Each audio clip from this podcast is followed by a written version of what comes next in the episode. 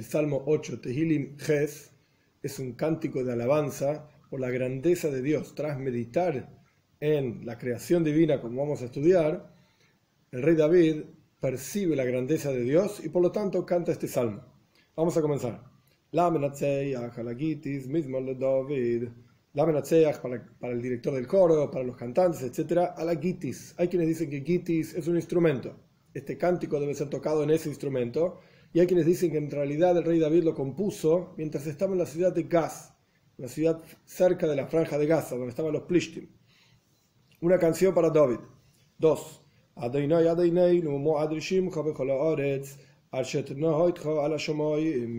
Dios nuestro Señor, cuán poderoso es tu nombre en toda la tierra, que has dado tu majestad, tu grandeza, tu poder, etcétera, en el cielo, sobre los cielos.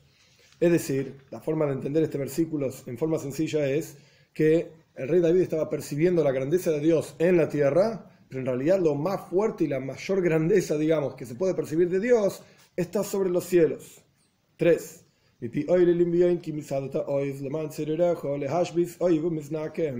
De boca de criaturas, de niños y de lactantes fundaste el poder. Le contra, digamos, tus enemigos, en aras de tus enemigos, aquellos que se oponen a pensar en la grandeza de Dios, aquellos que se oponen a la existencia misma de Dios, ¿cómo podemos observar que están equivocados? Pues de la boca de los niños y lactantes. Por eso dice al final, ahora lo explico, pero por eso dice al final, le manzelerejo, en aras de aquellos que se oponen a ti y te hacen sufrir, para destruir a los, al enemigo y al vengador. El rey David está diciendo algo muy sencillo. ¿Cómo es que de boca de niños entendemos la grandeza de Dios? El que explica que cuando un niño nace, come, bebe leche de los pechos de su madre.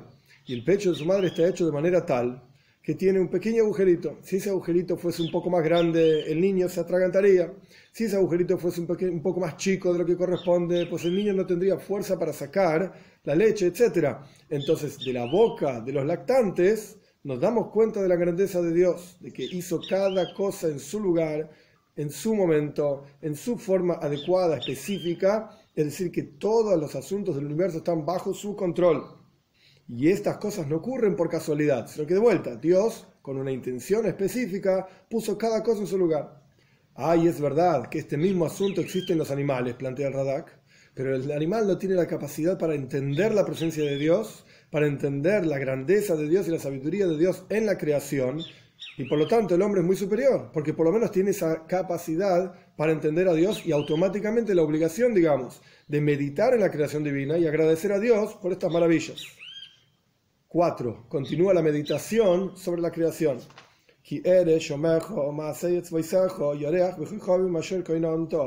Cuando observe, medite sobre tus cielos, la acción de tus dedos, la luna, las estrellas que has fijado en su lugar. El Radak dice que por qué no menciona el sol. El sol también es impresionante. La luna, las estrellas son impresionantes, pero el sol también. Y la razón es porque quizás estaba de noche cuando hizo, era de noche cuando hizo este salmo, cuando pensó en la presencia de Dios, en la grandeza de Dios, por lo tanto menciona la, la, la luna y las estrellas. 5. ¿Qué es el hombre? Para que lo recuerdes. ¿Qué es el hijo del ser humano? Que es la misma idea. Sifkedenu también es recordarlo, tomarlo en cuenta. Es decir, tras entender la sabiduría de Dios en la creación, de la boca de los niños, en el versículo 3, tras meditar en los cielos, donde, donde Dios puso su gloria y majestad en los cielos mismos, automáticamente el siguiente pensamiento es, ¿qué es el hombre para que Dios lo tome en cuenta? Es ínfimo frente a la sabiduría divina y frente a la majestad de lo que Dios creó en los cielos. 6 le falta un poco, el equima aquí significa los malachim, los ángeles. Entonces al hombre le falta un poco menos que los ángeles, es un poco menos que los ángeles incluso. Y sin embargo, lo rodeaste, lo coronaste con gloria, con majestad al hombre, a pesar de que es menos incluso que los ángeles. Más adelante vamos a estudiar qué diferencia hay, este, cuál es el problema aquí entre los ángeles, el hombre, etcétera, al respecto de la entrega de la toira. E incluso los Midrashim cuentan también al respecto de la creación entera, Hay una discusión entre Dios y los ángeles. Pero el punto es, continuando con la meditación del rey David, la sabiduría de Dios en el mundo, la grandeza y majestad de las criaturas de Dios. Entonces, ¿qué es el hombre? Incluso es menos que los ángeles. Siete. Y sin embargo, lo has hecho gobernar sobre todas las acciones de tus manos al hombre, todo has puesto bajo sus pies. 8. Los ganados ovinos, soine alafim, ganado bovino, todos, ganado ovino, bovino, y también todos los animales del campo. 9. Los, las aves del cielo y los peces del mar, del mar, perdón, aquellos que pasan por los caminos de los mares, es decir, incluso los peces que están en el medio del mar, en el lugar más lejos, no cerca de la playa, también están bajo el dominio del ser humano. 10. Cerrando esta meditación, Dios nuestro Señor repite lo mismo que dijo al comienzo, cuán poderoso es tu nombre sobre toda la tierra. Ahora bien, como dije anteriormente, hay muchos mitrashim, uno de ellos es que en realidad este versículo en 5, que dice, ¿qué es el hombre para que Dios lo recuerde? ¿Qué es el hijo del ser humano para que Dios lo tome en cuenta? En realidad es una frase que dijeron los malachim. Es una frase que dijeron los ángeles en su discusión con Dios. Y tuvieron, y tuvieron varias discusiones. Una discusión era sobre la creación en general del ser humano. Por eso Dios dice, nace Adam vamos a hacer, hagamos al hombre a nuestra imagen, imagen y semejanza. ¿Con quién estaba hablando? Con los malajim, con los ángeles, es una de las respuestas. Y ya hay un video sobre este tema, pero con los ángeles. Y los ángeles dijeron, ¿para qué vas a crear al hombre? Nada. Básicamente Dios les contestó con la idea de que el hombre es más sabio que los ángeles todavía. Y es capaz de poner nombre a cada criatura donde la idea no es que Dios, esto está en el relato de la creación al comienzo, no es que Dios trajo cada animal y Dios dijo, bueno, este pirulo, este pirulín, pirulón, no, sino que de cada animal el hombre era capaz de ver la raíz espiritual que crea ese animal, las letras del relato de la creación en la Torá están, están firmes en el cielo creando el universo entero, esto está en el Tanya, de Muna, en la segunda parte, el portal de la unicidad y la fe en Dios, entonces el hombre era capaz de ver la fuente, la raíz de las letras hebreas que crean cada criatura. A esto hay que llamarlo vaca, que dijo en hebreo, par, para, vaca, toro, etc. Esta era la sabiduría del hombre, podía ver la fuente espiritual de cada criatura. Después los malachim se quejaron cuando Dios quiso entregar la toira al pueblo judío y dijeron de vuelta, Ma enosh ¿Qué es el hombre para que lo recuerdes? Y más aún, el Talmud explica otro versículo de este mismo salmo, en el versículo 2 dice, Dios nuestro Señor, cuán poderoso es tu nombre sobre toda la tierra, entonces da tu gloria en los cielos, tu gloria es la toira. ¿Para qué la vas a dar en la tierra? Tu gloria está en los cielos, que se quede ahí. Al final del Salmo dice el mismo versículo, pero sin una parte.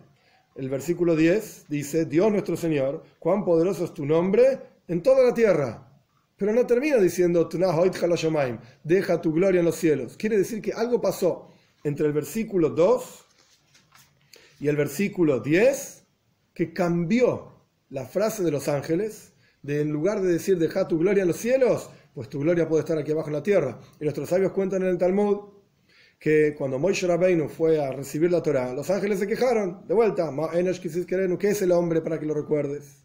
Deja tu gloria en los cielos y Dios le dijo a Moisés, bueno, respondeles vos. Moisés tenía miedo, me van a quemar con sus palabras. Dios le dijo, así está escrito, tomate de mi trono celestial y respondeles. Y básicamente la respuesta de Moisés fue muy simple.